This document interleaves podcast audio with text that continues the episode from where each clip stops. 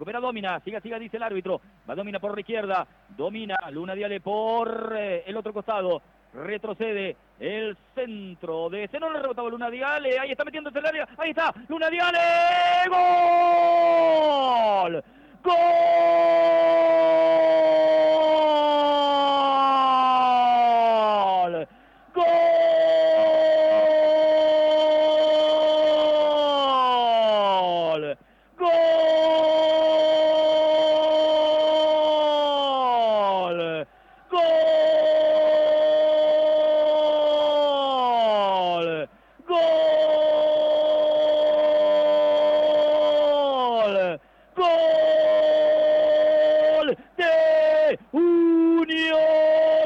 El Tomás Adolfo Ducó en el Palacio.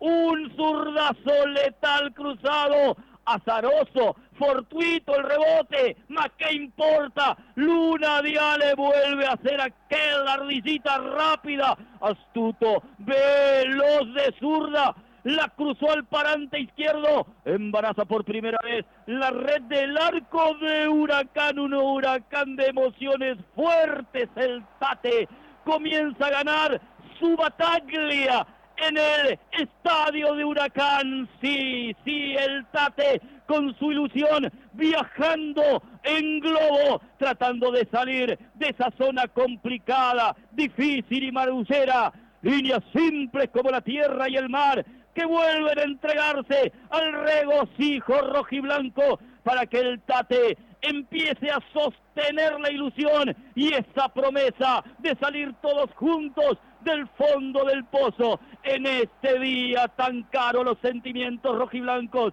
desde la estrella más alta y más esplendorosa, iluminando en el día de su cumpleaños la imagen de Dieguito Barizone, ayudando al Tate desde el cielo y lo más alto. Unión se pone en marcha, el Tate por Luna Diale. Siempre habrá una luna para los poetas, siempre habrá un luna diale para Unión en este día del cumple de Bari. Unión 1, eso es nada.